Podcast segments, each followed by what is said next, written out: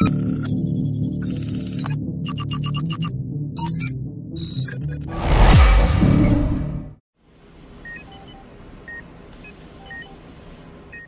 vamos a mais um episódio do podcast Anestesia de Valor, uma comunidade que carrega a assinatura da Anestec, plataforma número um de anestesia digital. Eu sou Jorge Preto, sou médico anestesiologista, CMIO da Anestec, e aqui ao meu lado temos o Jorge Silva, CEO da Anestec, e Luiz Felipe Bolognese, que é Finance and Business Development da Anestec. Luiz, se apresenta um pouco, pessoal te conhecer, você que está trabalhando aí na Anestec já há um tempo, Explica aí para o pessoal o que, que, que, que é esse nome bonito que você tem aí no teu, no teu cargo, cara. Boa tarde, pessoal. Obrigado pela introdução, Jorge. Bom, lá como ele falou, meu nome é Luiz Felipe, eu toco hoje toda a parte financeira e de novos negócios aqui da companhia, tá? Então, tirando esse, esse anglicismo aí clássico do meu meio, que é o meio financeiro, é, é a vida como ela é, aqui tocando todo o controle de caixa da companhia, é, novos investimentos que a gente tem buscado aí no, no, mercado, né? E eu tenho uma história super curiosa aí, porque eu conheci o Diógenes e o Leandro, né, que são os dois cofundadores, do outro lado da mesa, né?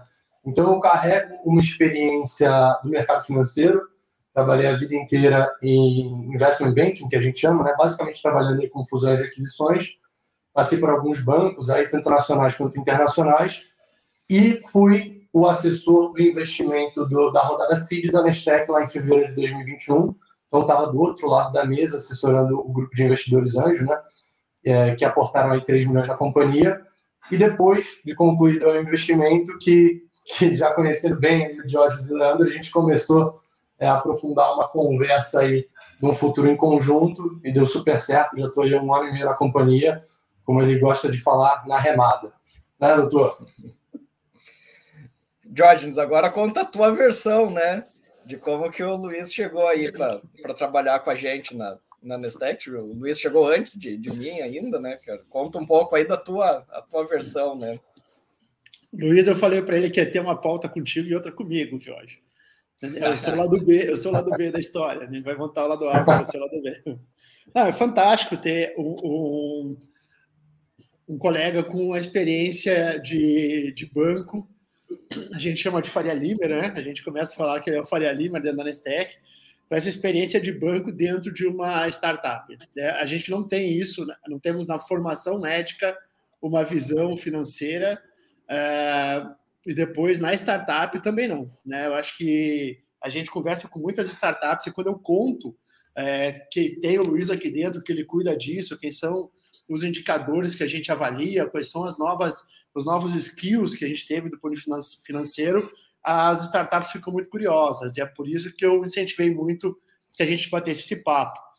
O Luiz a gente conheceu então no processo de diligence, né? Enquanto os investidores estavam avaliando a companhia para fazer o investimento, é, obviamente pela nossa maturidade nisso e como eu falei pela nossa formação ter esse gap, ele ajudou muito na diligência a gente organizar as informações. Nós não tínhamos grandes gaps ou grandes erros ou coisas a serem resolvidas, é, é, mas tinha coisas a serem organizadas. E o Luiz trouxe isso. É, uma frase que ele usou muito, né? Padrão de mercado. Isso é o padrão de mercado, isso é padrão de mercado. Tinha muita coisa que era novidade para mim, para o Leandro, que ele vinha com isso, é padrão de mercado. E assim que terminou a diligência, aconteceu a rodada, os próprios, os próprios investidores começaram a exigir da gente é, alguns, alguns demonstrativos, indicadores, que foi meio que um processo natural, assim, a gente chamar o Luiz para continuar essa jornada uh, aqui dentro da Nestec. E, obviamente, com o conhecimento que ele tem de mercado e a proficiência em trabalhar análises financeiras, indicadores e tal, ele veio dentro da Nestec num curto período de tempo, é, conquistando mais poderes, conquistando mais uh, uh, voz e, e, acabou entrando na gestão muito forte. Uh, nos ensinou muito fazer uma gestão orientada ao caixa e vive o dia a dia com a gente aí desses altos e baixos. Tem dias que a gente se ama, tem dias que a gente se estapeia e, e, vai dormir brigado. mas as coisas vão ficando cada vez mais maduras e então é muito legal ter dentro da Nestec essa, essa, essa visão financeira mais, mais profissional. E o Diógenes falou, falou um, um, fato aqui que eu acho que vale até ressaltar bem interessante, que é, na minha experiência prévia, né, quando você estava assessorando aí, via de regra, grandes companhias a fazer esse movimento de fusões e aquisições, era um tipo de transação completamente diferente, porque eu defendendo um lado, eu tinha todos os incentivos né, de brigar até o último centavo ali pelo meu empregador, pelo lado que eu estava contratado. Né? Para algumas transações de VC, normalmente, é um pouquinho diferente, porque as duas partes elas, têm mais é, interesse em fazer a transação sair, mas justamente pela maturidade, às vezes, eu acabava assessorando também o lado da Nestec nesse sentido de dar um guidance, putz, pessoal, acho que é mais legal vocês mandarem a informação dessa forma, eu acho que isso aqui é uma coisa que vale vocês é, darem um tapa, seja em formatação ou revisitar os números, justamente porque os dois lados estão muito interessados em sair nesse investimento. Então, foi uma transação de até que, para mim, foi super diferente assim do que eu estava habituado, e foi uma experiência bem legal, super complementar aí o que eu já tinha feito, né? E quando eu entrei na companhia, foi exatamente o que o Jorge falou. A gente, eu com os dois, né, que são médicos, a gente tinha bastante complementaridade, né? Que é geralmente o que você está buscando no, no, no, founding team, né?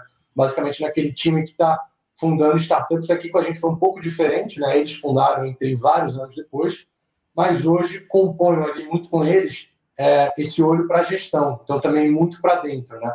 É, eu toco, como eu falei, majoritariamente duas grandes áreas aí, que é o financeiro, né? Então, olhando um pouquinho mais para dentro da companhia, para o caixa, para a nossa folha, para toda a gestão de custos e despesas.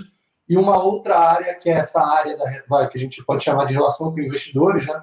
tanto investidores atuais quanto já preparando a companhia para futuros, é, futuras rodadas de investimento, que é um olhar externo. Então, o que eu acho que é muito bacana é que hoje eu consigo juntar essas duas visões e ter uma fotografia muito legal do que é a Anestec hoje, tanto de presente, né, quanto de, já olhando lá para o futuro, no, do ponto de vista estratégico, aí o que a gente quer que a companhia seja nos próximos três a cinco anos. Né?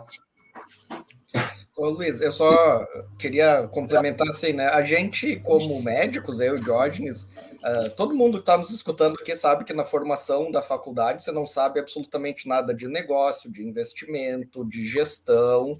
E aí, quando a gente resolve montar uma startup, a gente tem que aprender a duras penas, daí você já está trabalhando, já tem que ganhar a vida, já tem que fazer anestesia, tocar o plantão e ainda aprender todo um lado novo para você montar o negócio. E daí, quando a gente fala em montar o negócio e preparar ele para o mercado de investidores, aí é outra faculdade, né, cara? É, é outra dificuldade. Completamente diferente. Completamente e... diferente. É, eu queria que você explicasse um pouco, Luiz. Você falou dois termos que talvez a nossa audiência não esteja tão familiarizada, que é a diligence e o VC, né? Que é o venture capital. Explica um pouco assim como que é esse processo e, e, esses estágios assim de busca de investimentos, de parceiros de negócio uh, do, do, lado do, uh, do mercado financeiro dos investidores. Bacana, boa. Diligence, como o Jorge falou, foi a etapa do processo de investimento que, que eu fui apresentado aí para a Nestec e para ele para o Leandro. É basicamente uma etapa, é, e aí pode ser de qualquer transação de M&A, tá? tanto uma venda, uma aquisição, quanto uma rodada de investimento, que é quando os investidores vão dar uma olhadinha um pouquinho mais a fundo naquele ativo, né, naquele companhia que eles estão negociando.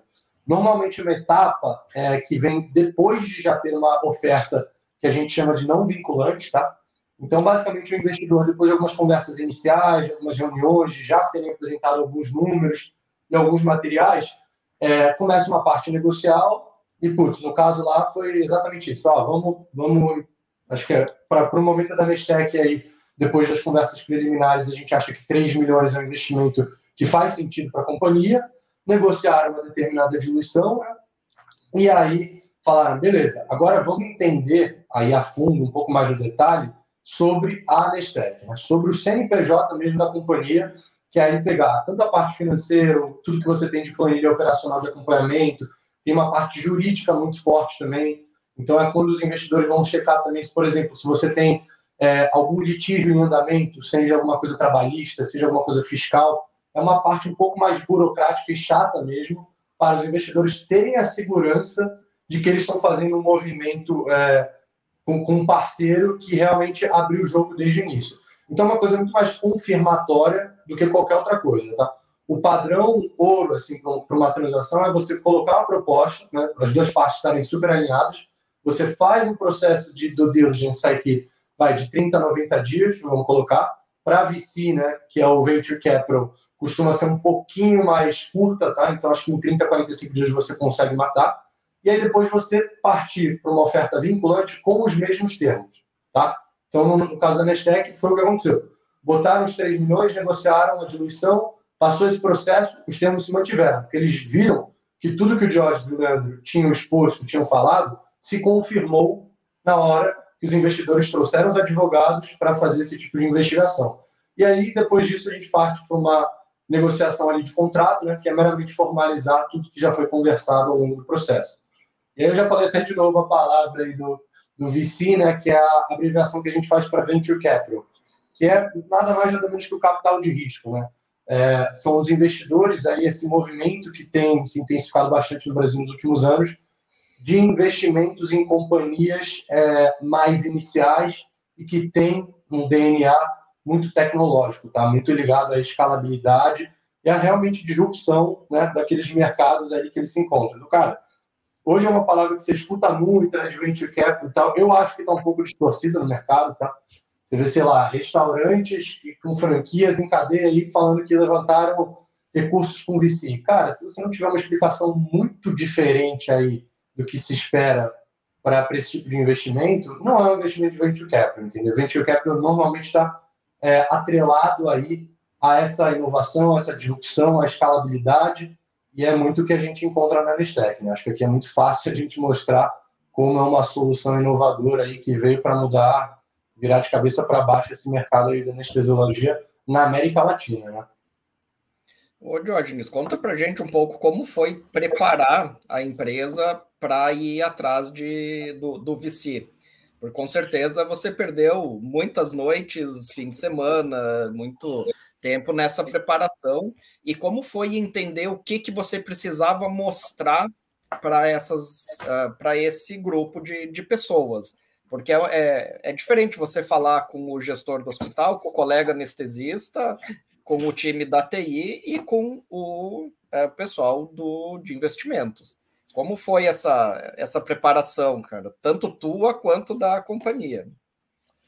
É, ela não é fácil, não, porque ela é completamente diferente daquilo que a gente está preparado na nossa formação acadêmica e aquilo que a gente está se aventurando na, na inovação. Então, é, para quem está nos ouvindo, eu acho que tem é, três grupos aqui que são três situações diferentes que são importantes a gente compartilhar essa experiência. O primeiro é como anestesista mesmo, o grupo de anestesista para aquele colega que está perguntando o que, que eu tenho a ver com isso, tá?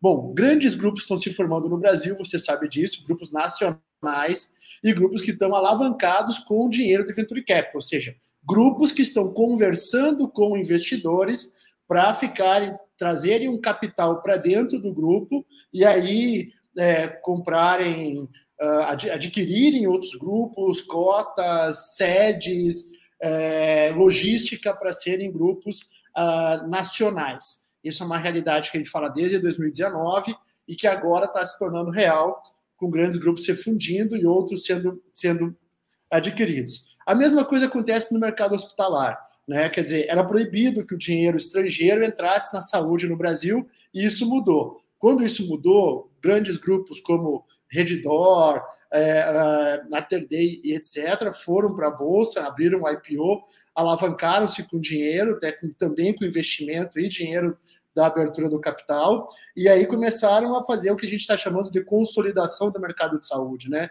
E o anestesista está no meio dessa corrente aí, desse fogo cruzado. Então são redes comprando. Eu estou trabalhando no hospital, daqui a pouquinho ele é comprado por uma grande rede, ele é absorvido por um, um grande conglomerado, e, e, o anestesista fica meio que é, passivo, tonto. Não, ele tem que entender o que está acontecendo por trás dessa lógica e, e, como é que funciona o mercado. O anestesista que aprende como funciona o mercado ele acaba se posicionando melhor, deixa de ser negociado, agrega valor e tem um reconhecimento diferente. Ele se alinha a drives estratégicos, é, econômicos e, e assistenciais da, dessas redes, e aí muda completamente o jogo para o lado dele também. E eu acho que aqui também está falando com aqueles anestesistas, e está muito comum isso agora, que estão empreendendo, que estão criando startups, e outros colegas que a gente conhece aí do, do, do, do meio da inovação, onde a gente também fica Uh, muito focado no produto, na operação, e não tem ninguém dentro da nossa operação que entenda do mercado como entende alguém que vem do, do, do mercado, que vem dessa área, né? Que também é vantagem, eu converso muito uh, com os colegas sobre isso. A minha dificuldade maior foi que a gente não tem uma habilidade muito grande de fazer forecast, previsão de mercado a gente também tem uma certa dificuldade de entender que dados a gente coleta no mercado que são realmente válidos para a gente dimensionar o tamanho do mercado ou como é que a gente vai escalar nele. É. E lembrando que a Nestec trabalha no mercado de saúde terciário, hospitalar, que é um mercado de arrastado, robusto, cheio de nuances. Agora a gente tem um, um, um viés, nesse exato momento a gente está sofrendo um viés no mercado, que é o piso salarial da enfermagem, sem tratar aqui de merecimento ou não, sem demérito nenhum também, mas isso impacta o caixa das instituições, impacta nosso processo de venda, impacta é, a, a, a, o temor do mercado. O mercado a gente aprende que trabalha muito com humor, né? Às vezes o mercado fica de mau humor e aí a bolsa cai, ninguém compra nada, e vai ver que isso é só uma sensação, é uma, mas não é realmente praticamente, uma, nominalmente, não ainda não teve o impacto que está dizendo que vai ter. Então, quando o, o, Luiz chegou, ele trouxe uma visão muito dura também do mercado. A gente fala que não existe amor em SP, não tem amor no Excel. Né? A hora que o Luiz está olhando para o Excel, ele sempre está batendo, e, e, isso tem vantagem. Né? Do ponto de vista de inovação das startups, a gente sabe que a maior é, causa mortes, né? a maior causa de, de uma startup sumir do mapa é realmente o caixa. Né? Realmente a parte do financiamento descuidou do cash burn, né, da queima de caixa, e o Luiz ele veio com uma visão muito reta em relação a isso, uh, muito cartesiana. Né? Então a gente começa aquelas aquelas uh, derrapadinhas que a gente dava ou passaram a, a, a, ter uma outra conotação. E principalmente quando a gente começa a trabalhar indicadores de sucesso, né? Uh, o Luiz aos poucos ele foi mudando todo o esquadrão de vendas é, o squad de vendas, todo o squad de é, financeiro, e assim a gente foi adaptando e trabalhando com pontos de vista que até para a inovação a gente não era comum de ver. E aí que eu digo para os colegas startups, sai um pouquinho da, da hype do palco de inovação está trabalhando o CAC sobre a LTV, entendeu? Custo da aquisição do cliente pelo lifetime value, e hoje a gente trabalha com outros indicadores. Eu me lembro de uma reunião, uma das primeiras reuniões com os investidores, que eles pediram um indicador que a gente não tinha. Terminou a reunião, eu liguei para o Luiz. Que porra é essa que o cara pediu aí, que eu não faço nem ideia do que era um trigger na época, né? E hoje a gente tem uh, uh, tudo isso muito bem estruturado, com uh, indicadores year to year, year to date, ou seja, maneiras diferentes de ver a saúde e a evolução da tua empresa é, com muito mais assertividade a partir dos dados financeiros bem estruturados, bem analisados. A gente fala muito, é, é, Jorge, de analisar indicadores assistenciais para ver a qualidade da assistência dentro da, dos hospitais, né? A gente analisa, coleta os dados, constrói indicadores para ver quão bom é, é, tá a nossa anestesia, o nosso desfecho anestesiando. Do ponto de vista financeiro, é a mesma coisa. Uh, são indicadores que, acompanhados constantemente, nos dão uma saúde uh, do que a gente está fazendo ou os riscos que a gente corre. E, na, praticamente, como uma startup é uma empresa uh, no mercado instável, ainda buscando o modelo de negócio ideal, analisar esses riscos com essa, esse profissionalismo financeiro é, é muito bom.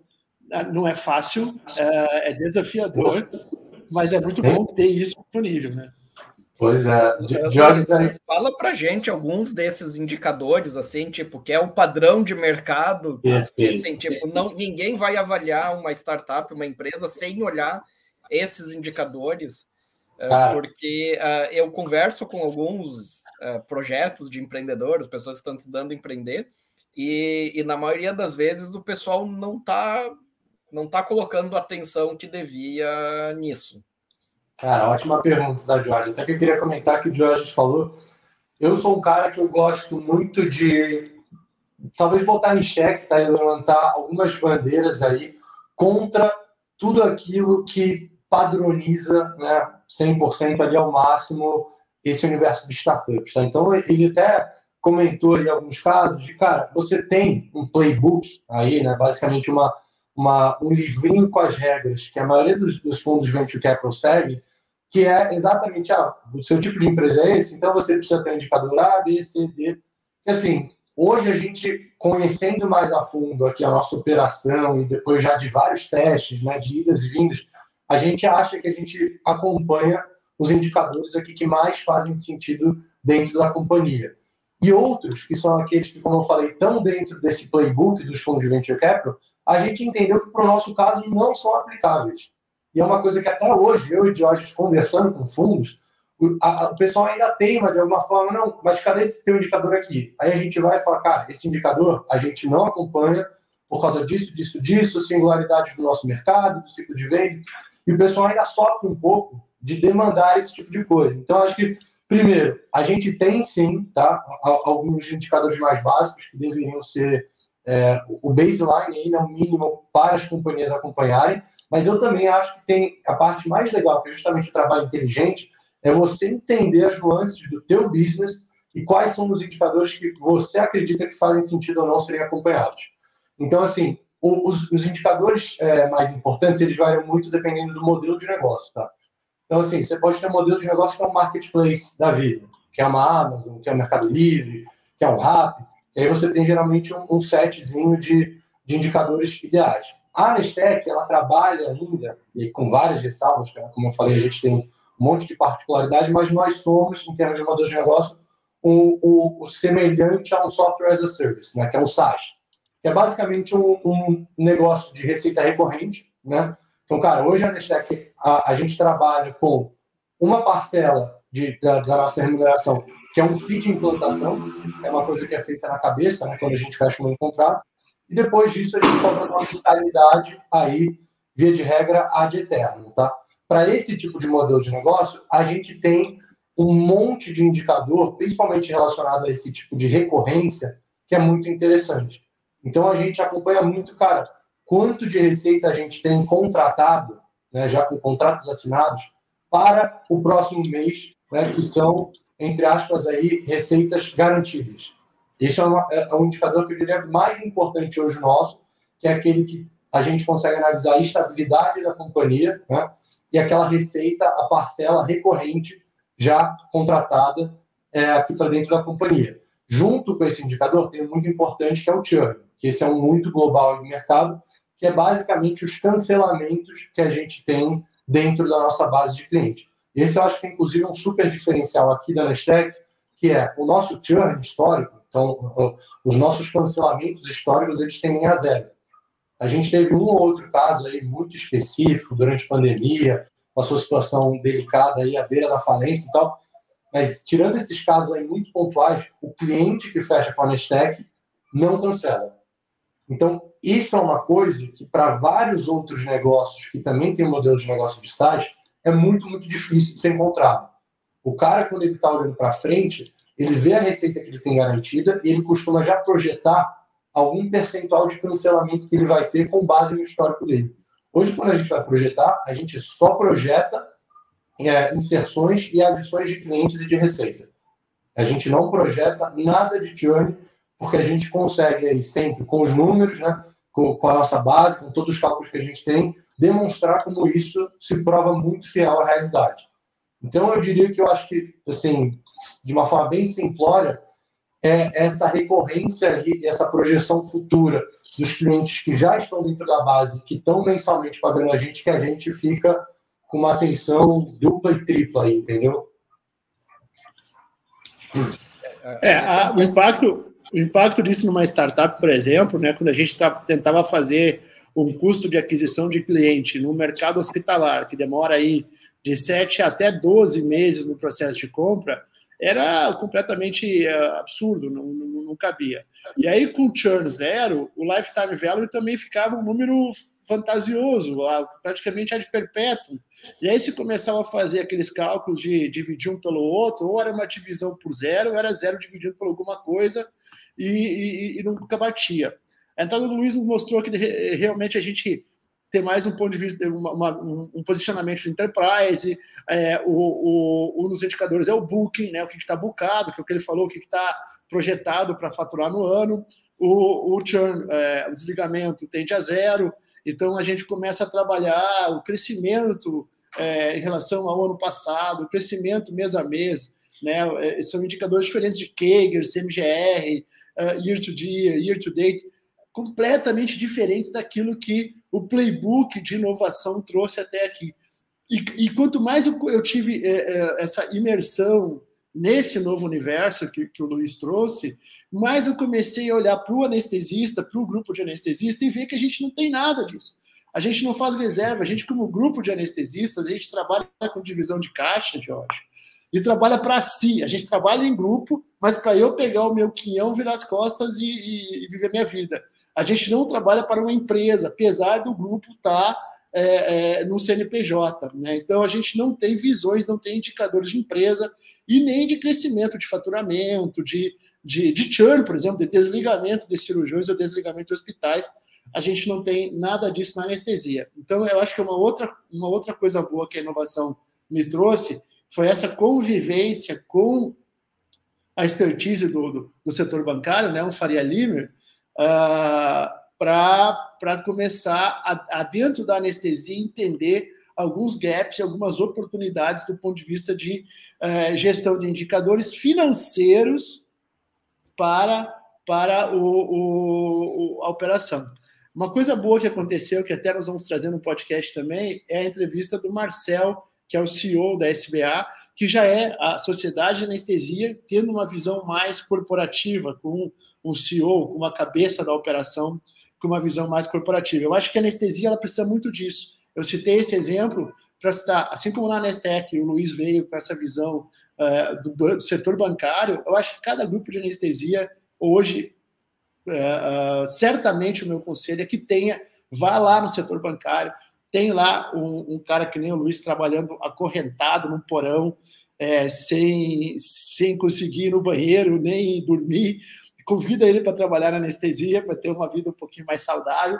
Ele vai sofrer de síndrome de Estocolmo, como sofre o Luiz, tem saudade lá do, do setor bancário, onde ele era chicotado e passava três dias sem dormir, só tomando água e roendo unha ele tem saudade desse momento aí, mas, mas também tem, é, eu acho que o grupo de anestesia ia ter grandes vantagens em ter um, alguém com essa expertise na operação. Certamente muita coisa ia evoluir a partir do momento que você bota alguém, alguém do, do, da, do setor bancário para trabalhar na saúde.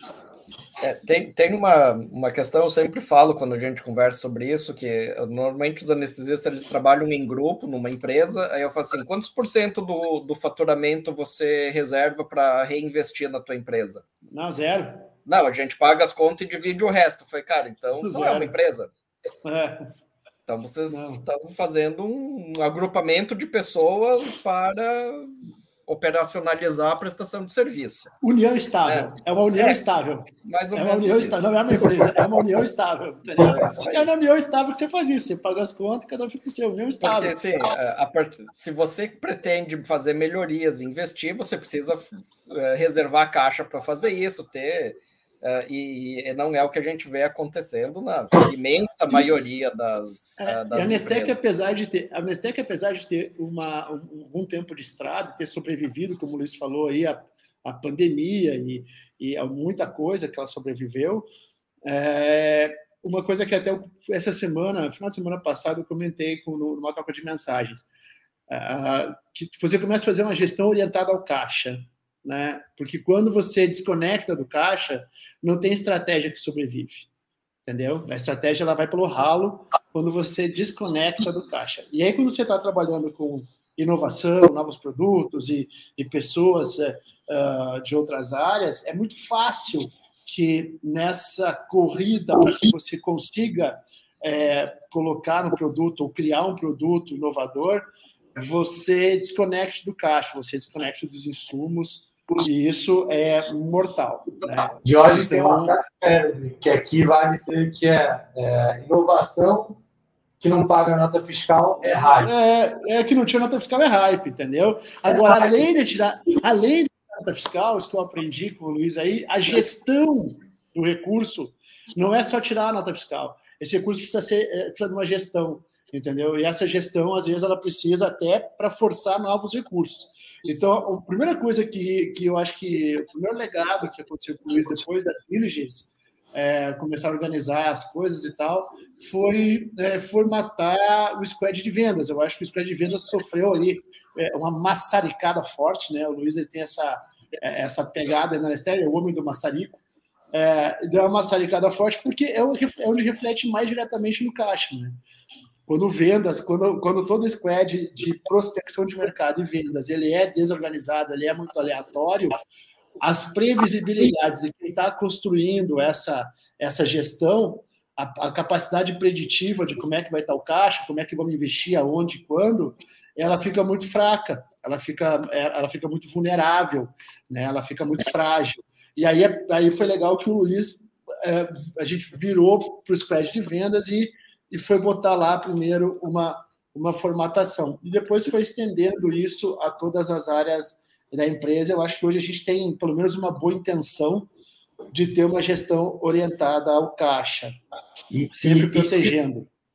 Isso, exato. Isso que o Jorge falou, assim, quando você pega alguém com um background um pouquinho mais financeiro, é, você desmistifica um pouquinho a história dos números, né, dos números frios na planilha. Porque, assim, um bom profissional com esse, com esse tipo de experiência, ele consegue entender nas nuances ali da planilha dos demonstrativos financeiros a história que a companhia está te contando. Então, assim, eu costumo falar para o Josh que tudo aquilo que ele tem muito olhar estratégico, que ele consegue captar muito dos movimentos de mercado e tudo, de uma forma um pouco mais qualitativa, ele é um cara muito mais né, pé, na, pé, na, pé nas feiras, que está viajando o tempo inteiro, vendendo, ele consegue pegar o feedback da ponta.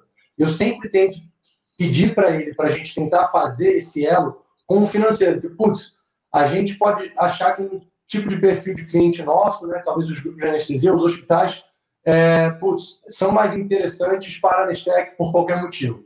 Isso, de alguma forma, e às vezes é mais ou menos fácil, ele deveria estar refletido em algum número, em alguma projeção, em algum forecast, e a gente conseguiria ter é, é esse feeling que ele tem é, traduzido para dentro dos números. E a gente já fez isso várias vezes. De, por exemplo, achar que o nosso gargalo de vendas, na verdade, era o topo do funil. Putz, a gente precisa trazer mais leads aqui para dentro para a gente conseguir ter um maior número de fechamentos mensais. Depois que a gente roda os números e, e faz uma análise um pouco mais meticulosa, a gente entendeu que, nesse momento, né, óbvio que isso é uma coisa muito dinâmica, que sempre vai mudando, entendeu que, na verdade, a gente precisava ficar mais em cima daqueles leads que estavam já passando das diferentes etapas do nosso funil. Foi aí que a gente contratou mais um cara de vendas.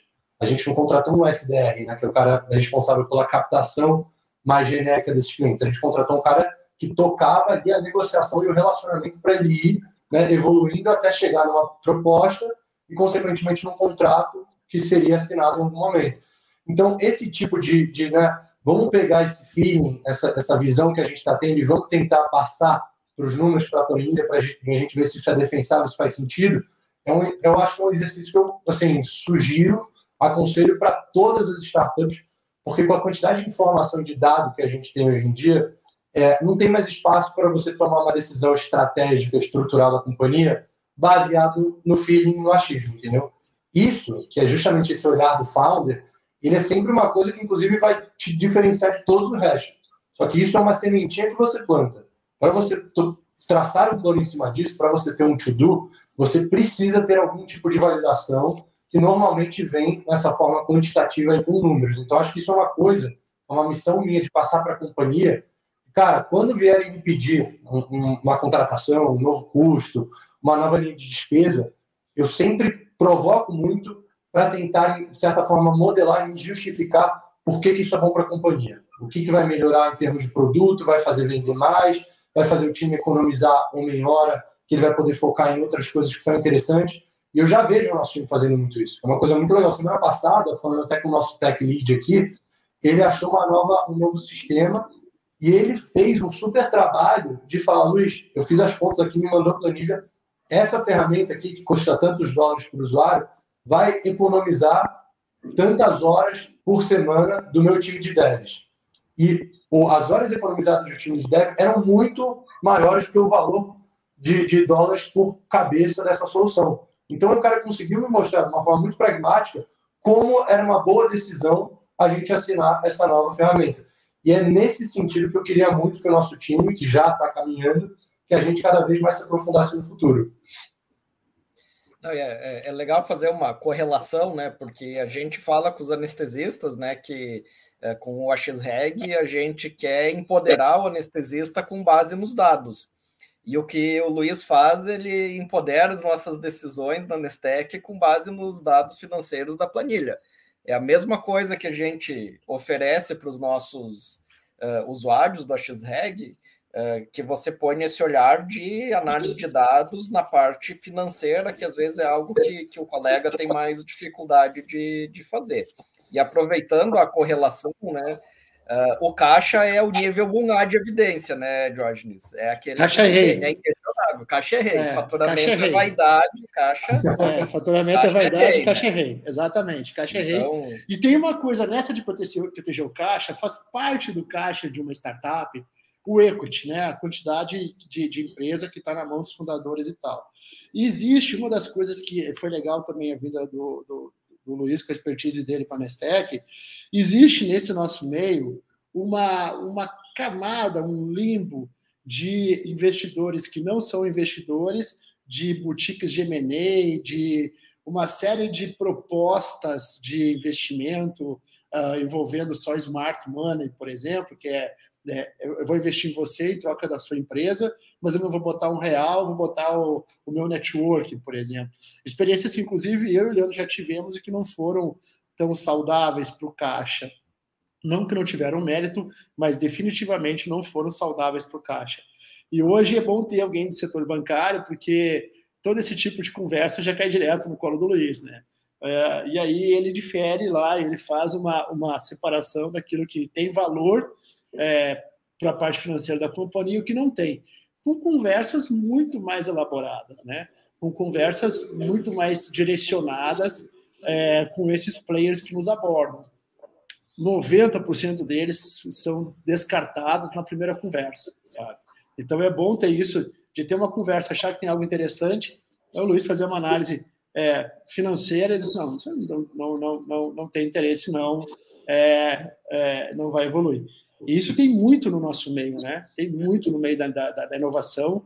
É, empresas ou, ou, ou pessoas eh, individuais com propostas de compra e venda, de success fee, de vou te ofertar isso aqui em troca daquilo lá. Sempre tem uma, uma ofertinha é, que às vezes no dia a dia você acha até que tem valor, porque não tem nada melhor e tal, mas quando tem alguém técnico olhando e analisando, é muito mais segurança de que você não vai se meter em enrascadas, porque todas essas enrascadas, incluindo aí eu ponho o smart money, vai cair no mesmo ponto. Para você se ver livre, vai custar dinheiro do seu caixa.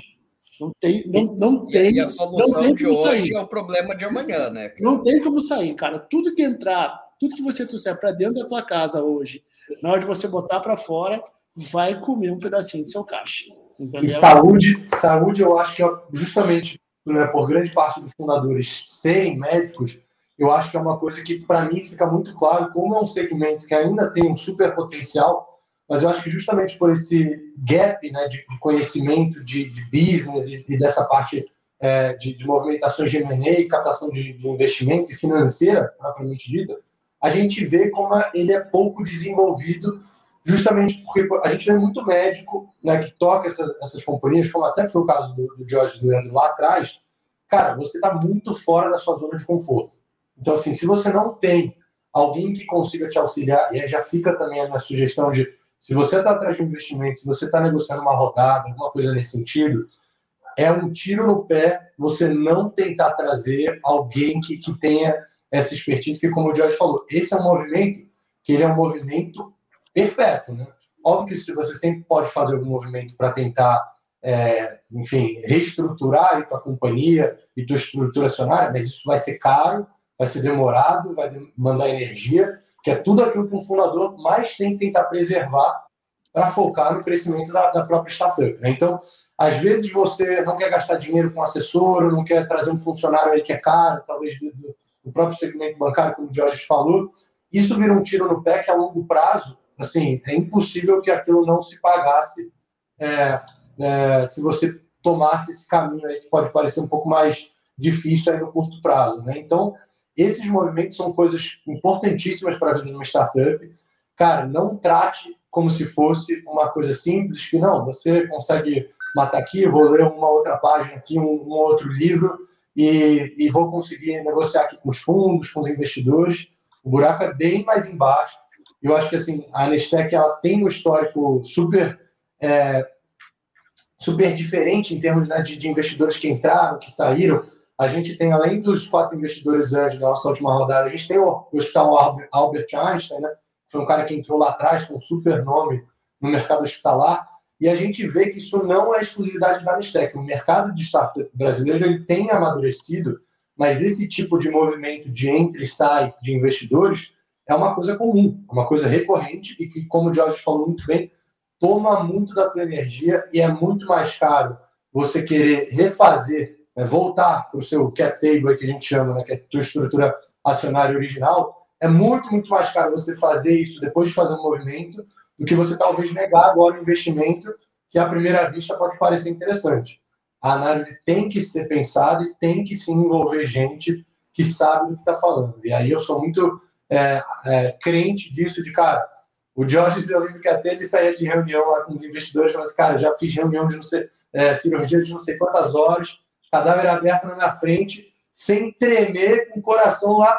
E aí, reunião da gente falando de número de projeção e crescimento e fazendo conta ali ao vivo e tal. E é natural, cada um foca naquilo que você sabe. O Jorge é um cara estratégico de visão de venda, me põe para tocar esse tipo de coisa e te desafoga para fazer o que você gosta, o que você faz bem. Eu acho que as startups têm que, Só de... que é, eu me senti R1, né? Para os colegas anestesistas que estão escutando, já macaco velho, já dando aula de empreendedorismo, aí vou para reunião com investidores é, e acabo me sentindo R1 tomando esporro porque chegou atrasado, chegou atrasado para o plantão. A sensação era a mesma, isso é muito desconfortável para a gente e aí é, é, legal você ter um apoio, né? O Luiz hoje ele não participa das reuniões com os investidores, é, mas é, a gente discute muito, faz todo um arcabouço de conhecimento. Eu me dedico realmente a entender, discutir coisas é, até fora do, do, contexto da empresa, quando recebem grandes uh, startups recebem investimento ou demitem funcionários porque o caixa apertou. A gente está sempre fazendo uma análise ali da situação. Uh, uma coisa rápida, uma coisa online rápida, mas isso me ajuda a entender um pouquinho como é que funciona o mindset de mercado. Eu acho que isso que falta na anestesia, um mindset corporativo, um mindset de mercado, ou o que a gente chama na inovação um pouco do skin the game. Né? Acho que isso falta muito também. Mas uh, o dia a dia também surpreendeu o Luiz, viu, Jorge? Porque ele achou o mercado realmente o ciclo de compra do mercado de saúde, da inovação em saúde terciária, também surpreendeu. Várias vezes eu escutei dele uh, a seguinte mensagem assim: que loucura, que loucura! Porque surpreende, que surpreende, né? Quando uma indústria farmacêutica viu, uh, fez um, um, um, movimento completamente. Isso não tem como acontecer. Ele viu acontecer, ele falou que loucura. Ou quando algum hospital é, entra num processo de compra diferente também surpreendeu também o Luiz a maneira com que a saúde terciária funciona é, e o mercado de startup nessa, nesse contexto tem que se comportar. Também foi, hein, Luiz? Também, também, também te botou um pouco de aprendizado aí na jogada, né? super, cara. E eu vou dar uma declaração agora polêmica, tá? Para quem estiver ouvindo aí, se forem. Que isso é uma coisa que me dói relacionada ao ciclo de venda mais arrastado, que é se os anestesistas né, se os gestores hospitalares e os diferentes poderes até dos próprios grupos e hospitais fossem um pouco mais orientados a tudo isso que a gente está falando, né, do financeiro, do caixa, do retorno, o nosso ciclo de venda seria muito mais fácil e muito mais curto. Vou explicar. Você acha, você, acha, você acha que existe também essa mesma imaturidade é, na cabeça da operação hospitalar, Luiz? Falta gente do, do mercado de finanças Cara, na cabeça da, da, da, gestão hospitalar, na sua opinião? Polêmico também, tá? Vão poder, vão querer me linchar aqui, mas eu acho que falta, falta muito, tá? De uma visão um pouquinho mais pragmática dos números, de um, de um pouquinho mais profunda, até eu vou dizer, tá? De, de, de análises e discussões profundas mesmo no detalhe. É uma coisa que eu sinto falta, porque hoje a gente tem um exercício aqui interno, que é o que a gente chama da nossa planilha de retorno sobre investimento. Que a gente conseguiu modelar financeiramente é, quantitativamente o retorno que a Nestec pode trazer financeiro para os grupos e para as instituições. E é um negócio assim, é, detalhado, tá? com várias premissas, com vários outputs, né? com, com um gráfico ali, com, com uma série de diferentes variáveis. Foi uma coisa que tomou bastante tempo, que a gente foi e segue sempre refinando aqui internamente. E eu não me lembro de fazer uma reunião né, com o hospital, com o grupo, em que eu conseguisse debater, né, de, de não vou falar nem de igual para igual, mas assim, com, alguém que estivesse olhando com o mesmo foco que eu, sabe, para o financeiro, para o caixa, é, nessa profundidade que eu gostaria, porque assim, eu acho que o debate ia ficar muito mais rígido. O cara poder falar, ó, você, além de todo o ganho assistencial, né, toda a, inovação e disrupção por trás, financeiramente, você vai economizar por causa a tua fatura vai ser emitida mais rápido, você vai conseguir diminuir o número de dias que você tem hoje para receber a tua fatura cirúrgica, é, você vai parar de gastar com, com material e serviços de impressão, você vai conseguir aumentar, diminuir né, o turnover da tua sala cirúrgica, então você vai conseguir, com os mesmos recursos, fazer mais cirurgias né, dentro da sua instituição, trazendo, assim, consequentemente, mais receita. Então, assim, tem várias premissas e várias variáveis que a gente faz um trabalho de simulação para mostrar que, ó, tira todo o ganho assistencial, toda, toda essa história que por si só já deveria ser mais do que suficiente para você adotar na Stack, e vamos botar para os números.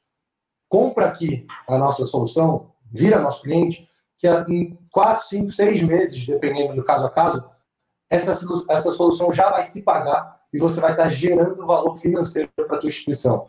Quando eu vou para esse tipo de discussão mais profunda, eu sinto que tem uma falta ali é, de expertise mesmo para entender talvez tudo aquilo que a gente esteja trazendo. Isso me dói, porque eu falo, putz, eu estou tentando mostrar para o cara que isso faz sentido, isso, e óbvio que pode super ter uma discussão, sabe? Pode voltar falando, Luiz, você está agressivo nessa premissa, eu não acho que seja por aí, beleza, vamos ajustar e ver como fica esse novo número agora, depois desse seu feedback, que é super importante, né? Cada instituição vai ter também uma particularidade.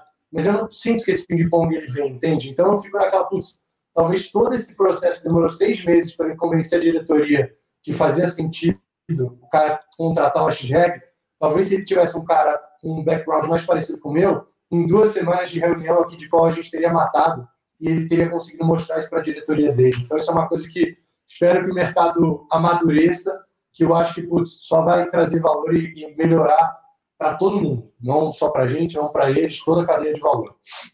É, eu acho que o que eu percebi aqui muito de caixa, né? De olhar para o caixa, de é, quantas reuniões você conseguiu dizer para o cara assim, ou não, se você usar um sistema tipo nosso, você reduz o teu ciclo de caixa e só isso já é um ganho operacional, porque você vai ter que ter menos grana. Cara, esse argumento eu nunca consegui desenvolver com nenhuma pessoa que eu conversei. A gente fez nenhuma um estudo. É, é, o, o, paradoxal, Jorge, é que a gente vendendo para hospitais, a gente descobriu que o gestor que paga a conta, ele, a gente fala assim, é, é outro, é um outro clichê é, da Faria Lima. Assim, a gente, eles olham a última linha, né? Ou seja, você tem ganhos assistenciais é, recorrentes, escritos, publicados na literatura, mas o gestor quer saber lá quanto custa e quanto eu vou economizar, quanto eu vou ganhar. Ou seja, ele vai para a última linha da proposta, tá?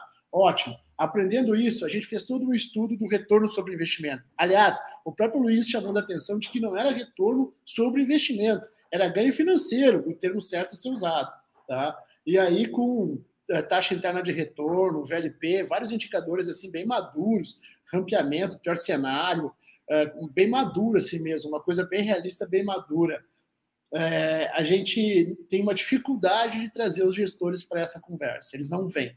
Eles reclamam, a gente pede, chama, chama, chama, chama, chama, uh, e aí tem uns que até acabam fechando o negócio, uh, mas eles não, efetivamente, eles não vêm para a reunião para entender nos números, no Excel, qual vai ser o retorno em fazer a adoção digital da anestesia. É, é, ele não aprofunda nesse, não. nesse, nesse ponto, nesse conceito.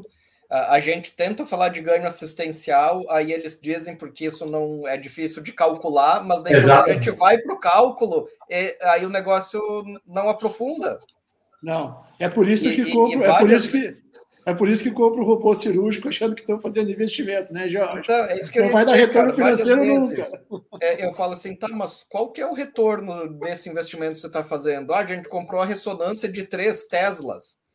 para fazer meia dúzia de exame que a outra não faz. Eu falei, tá, mas não era mais barato ficar 20 anos pagando esses exames e fazer em outro lugar do que comprar essa ressonância? Não, mas daí o, o, o pessoal troca. Teve um, um amigo aí que falou: ah, o hospital gastou 800 mil trocando maca cirúrgica.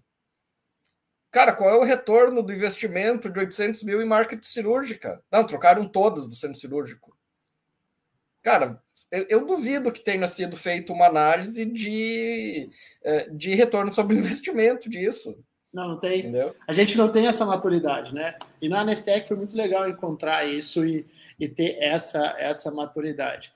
Uh, o outro lado é que a gente, quando você realmente abre dentro da empresa uma, uma visão aberta a, a olhar esse ponto, você fica impressionado com a falta de carinho, né? Não existe amor mesmo em SP, a paulada é direta, né? O, o Luiz, ele, ele fica é chamado Capitão Caverna, com aquele tacape na mão, gritando e batendo, né? Não quer saber de resto, ele quer é massaricar todo mundo e botar todo mundo nos eixos. E tá certo, é bom ter isso dentro da empresa. Eu gosto, me acostumei, gosto muito desse ponto de vista, mas é desafiador você segurar o teu ímpeto uh, criativo, sabe? Uh, e ficar limitado, limitar ele à realidade do caixa. Uh, pode parecer frustrante, mas também você planta a saúde financeira da empresa. E a saúde financeira da empresa, basicamente, né, Jorge, a gente tem que falar, quando você tem uma empresa de tecnologia que nem a nossa, assim, jovem, ela é basicamente as pessoas, né? É basicamente o salário, né? É o salário. Então, quando você está orientado ao caixa, quando você está olhando para o caixa, não quer dizer que você está botando dinheiro num cofre ou nadando numa piscina de moedas igual o tio Patinhas. Pelo contrário, quando você tem essa visão é, de maturidade, em relação ao caixa, o que você está fazendo é preservando o time. Preservando o time. Então, basicamente, o que a gente faz quando fica olhando qual é o passo que a gente vai dar, o, o, o tamanho do passo em relação ao caixa que se tem, é preservando a saúde, é, a garantia do compromisso que foi, foi, foi estabelecido com as pessoas que trabalham com a gente. É, então, são pessoas. Gente fala caixa, caixa, caixa. Na verdade, na Nestec, caixa é igual a pessoas. Né? O que a gente está fazendo é preservando, preservando, preservando a capacidade da empresa de manter aglutinado o bom time que ela tem. E eu acho que isso é muito na anestesia também. Quando na, na, a gente vê os grupos hoje da anestesia, é, principalmente os pirâmides, esfarelando o meio da pirâmide, porque as, as, as projeções não foram cumpridas, tanto de tempo livre quanto de ganhos, é que as empresas, os grupos não estão no comportamento de empresa pensando que ao, ao preservar o caixa ou ao ter uma, uma maturidade de caixa, é uma maturidade de time, de equipe que vem, uh, que está se preservando. Essa e, é uma visão muito clara também. Perfeito. Só complementando, eu acho que a gente fala muito em caixa, né, a gente brinca caixa, é o nosso mantra aqui. Eu acho que tem muito a ver também com eficiência né, com essa história do, do retorno sobre os diferentes investimentos que você está fazendo. Então, assim, tudo dentro da companhia, aquilo que a gente escolhe por gastar, né, por um custo, por uma despesa, é, de certa forma, por algum ótimo investimento. Então, quando você contrata uma pessoa a mais, ou quando você até opta por manter o time que você tem hoje, né, renovando, pagando mais o salário, tudo isso é uma decisão sua. E uma coisa que a gente tem feito um exercício aqui diário nosso é de entender como, com esses mesmos recursos que a gente tem hoje na Nestec, a gente consegue ser mais eficiente. Eu acho que isso é uma sugestão até para todos os grupos, para todos os hospitais, até com esse momento de mercado, que como a gente falou um pouquinho aqui hoje, ele deu uma virada nos últimos meses, né? Tá um momento o, o, o investidor, e aí eu digo todos os investidores, tá? De cap, o cara de bolsa de valores, eles estão mais inseguros, eles estão com o pé atrás, eles estão deram uma fechadinha na torneira, né? Ainda tem coisa pingando, mas muito menos do que a gente viu alguns meses atrás, um ano atrás. Então é um momento de você ser eficiente. Quer saber como é que eu vou conseguir trazer mais retorno com os mesmos recursos? Uma iniciativa, por exemplo, que a gente fez aqui dentro de casa é, é putz, o, o, tá mais caro né, da gente putz, sair viajando pelo Brasil, participando de 100% dos eventos e tudo. Não sei se é uma coisa hoje que a gente quer, porque eu não sei se o, o custo envolvido é uma coisa que, para todos esses casos, ele se justifica. Então, o que, que a gente pode fazer? Vamos pegar a nossa base hoje de clientes, que são caras que a gente já tem relacionamento, que via de regra já usam a nossa solução e como eu falei aí com o Churn Zero, é, a gente tende a fazer um ótimo trabalho com os nossos clientes. Vamos ver como a gente consegue aumentar o nosso ticket com esse cliente. Vamos pensar em fazer um upsell, né, que é vender uma nova funcionalidade, um novo produto. E é esse tipo de, de insight que você precisa ter ali para esses momentos aí mais de tempestade no mercado, que, que acabam trazendo lá do outro lado, né, quando o mercado tiver mudado de humor, os vencedores normalmente vão nesse sentido, são caras que não necessariamente saem cortando tudo, fecha todos os investimentos, demite todo mundo, são caras que conseguem ter esse, essa pegada mais eficiente de como lidar com caixa, como lidar com os recursos. E a gente tem vários exemplos aqui de coisas que a gente tem feito nesse sentido e tem dado um super de um resultado aqui para a gente. Então, acho que isso, até para os grupos aí, para os hospitais, se já não estiverem fazendo, vale muito olhar não só o que você está gastando, né, mas o que aquilo está trazendo, quais são as, as outras alternativas que você poderia estar tá postando ao invés disso. Que tem a ver com as marcas que o Jorge falou, né? Será que, putz, o cara poderia ter caixa, tá? A caixa é rei, a empresa está com caixa legal, tem 800 mil para gastar. Será que é com marca, que é a melhor alternativa que você tem hoje para criar valor na sua companhia? De longe aqui não parece ser, né? não sei as particularidades, mas a reflexão, a provocação é um pouco essa. É, e, e isso é uma coisa que é uma certeza universal, né? O mercado é cíclico. Hoje nós atualmente estamos numa fase complicada por né, uma série de fatores. Uh, e eu acho que esse pragmatismo de você estruturar uma empresa olhando para o caixa, mantendo o time, sendo eficiente, a hora que o mercado voltar a um ciclo mais favorável, uh, a gente vai ter permanecido com uma boa, uma boa uh, base e muita gente vai ficar pelo caminho, né, cara? Então, acho que a gente a gente já tinha esse, esse, essa visão mesmo antes do mercado mudar de humor, né? Porque é, um, é, uma, é uma visão que é bem já consolidada aí dentro da, dentro da empresa. Né? E a cultura, né, cara? Isso é Exato. importante. É, é, mais do que top-down aqui, né? Eu, Jorge, Jorge, Leandro. É uma coisa que a gente tenta passar para todas as senioridades do time, que é uma forma de você encarar, exatamente como o Jorge falou, cara, todo mundo tem que ser grupo de anestesia, hospital, qualquer instituição deveria olhar com essa visão do todo. E, e para uma instituição sobreviver, o, a, a, o sangue né, da, da, instituição é, é, o caixa, é o financeiro, é o que te permite cumprir ali, buscar o teu propósito, entregar valor para todas as pessoas que estão ali na tua cadeia. Então, se você descuidar disso, cara, cedo ou tarde a conta vai chegar. E normalmente, quando ela chega, ela chega uma vez só é, para enterrar e nunca mais. Bom, pessoal, a gente já está com um bom tempo aqui no nosso podcast para não cansar muito a nossa uh, audiência. Uh, Luiz, o que, que você podia deixar de mensagem final aí para os nossos, nossos ouvintes? Eu acho que a mensagem final, o resumão aí de tudo que a gente, que a gente conversou, é para você nunca subjugar ali a, a, a tua parte financeira, né? independente de qual a tua atividade, qual mercado que você está inserido, que você só tenha ganhar ganhar muito como diferencial competitivo, né, como é, te auxiliando em decisões estratégicas que no longo prazo ali vão te agregar valor, seja trazendo gente boa, né, com alguma expertise, com background nisso, seja estudando. É, isso é uma coisa que, putz, é, de novo, eu acho que toda startup, e aí focado principalmente conversando com health techs, tá, que são startups em saúde, que é, que é o nosso mercado ali, é uma coisa que a gente sente muita falta, e eu já coloco até aqui à disposição, tá?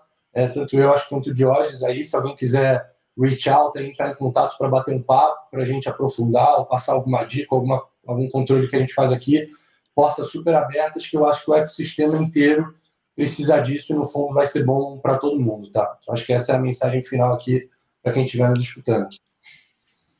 Diógenes, alguma mensagem final aí sobre ter trazido né, o pessoal do mercado financeiro para ajudar na, na, na, nave aí da Nestec? É, eu acho que uh, é um movimento que eu recomendo que façam. Busquem no setor financeiro pessoas que estejam dispostas a migrar para o ambiente de startup, porque a gente vai crescer muito com isso, inclusive o nosso relacionamento com os investidores. É, a maneira de você é, apresentar a sua empresa para o mercado de investidores é completamente diferente do que fazer uma venda para o cliente final e diferente até de apresentar para o meio de inovação. Né? São coisas completamente, são personas diferentes que escutam línguas diferentes e a gente tem que aprender a ter proficiência em todas elas. É, ao trazer a Faria Lima para dentro da tua empresa, vai ser chocante, vai ter uma visão é, diferente, vai precisar de um período de, de, de ajuste, de apoio, é, e é importante ter a cabeça uh, aberta uh, para construir algo mais sólido e saber que essa remada ela vai exigir um pouco de suor. É, é muito fácil que nós médicos, até pela maneira com que a gente trata o dia a dia e também pelo nosso ego, a gente entre em confronto com essa maneira de ver a operação que não está levando em consideração a eficiência assistencial ou o quanto o produto é bom e útil, mas sim é, o que está na tela do, do computador no quarto fechado do Excel. E, e, a gente tem que entender que isso tem valor e aprender a escutar isso uh, e no meio das batalhas também respirar fundo, porque uh, esgota às vezes, deixa todos uh, esgotados do ponto de vista de gás, é, para continuar, e aí respira fundo e começa tudo de novo. O Luiz já se, já se, se demitiu umas quatro, cinco vezes aí. aí fica, é o zumbi. Eu falei para ele que eu falei que é o zumbi, colaborador zumbi. O cara que vai, mas não vai, fica morto-vivo, depende tá vivo, depende tá morto. Não, brincadeiras à parte, é uma brincadeira, é uma brincadeira nossa, porque realmente quando você tem alguém do setor financeiro na tua, na, no teu time, você vai sentar e vai escutar e vai tomar uns tapas na cara e precisa respirar fundo e botar as coisas nos eixos. É isso aí, sem, cara, sem é, mimimi. É, eu acho que você falou assim uma coisa que é muito importante, que eu vou deixar aí como minha mensagem final, que era o que eu já estava pensando que é, pô, você é né, CEO, fundador de uma empresa, já há 10 anos no mercado, uh, você chama uma pessoa que vai para escutar ela, que vai te trazer habilidades complementares, pontos de vista complementares, e que você tem que realmente escutar, fazer o que o cara está fazendo, uh, dizendo para você fazer. Então, largar um pouco o, o, ego, né? E ver que conforme a empresa cresce, você precisa de um time com habilidades complementares ninguém vai saber fazer tudo. Uh, eu vim recentemente para a empresa para ajudar com habilidades complementares também, para a gente ir juntando um time cada vez mais eficiente, mais multiprofissional, para uh, alcançar o objetivo de crescer cada vez mais, levar a nossa uh, transformação, adoção digital, a tecnologia aí para salvar as vidas, para melhorar o trabalho do anestesista, melhorar a gestão levar o nosso ganho assistencial e eficiência operacional aí para os nossos uh, clientes. Pessoal, com isso a gente encerra aqui o nosso podcast do Anestesia de Valor. Muito obrigado, Diógenes, Luiz. Foi um prazer conversar com vocês. Espero que Obrigado, você tenha curtido mesmo quanto eu com essa conversa. Até o próximo episódio. Bom, Obrigado. Tchau, tchau. Tchau, tchau. tchau.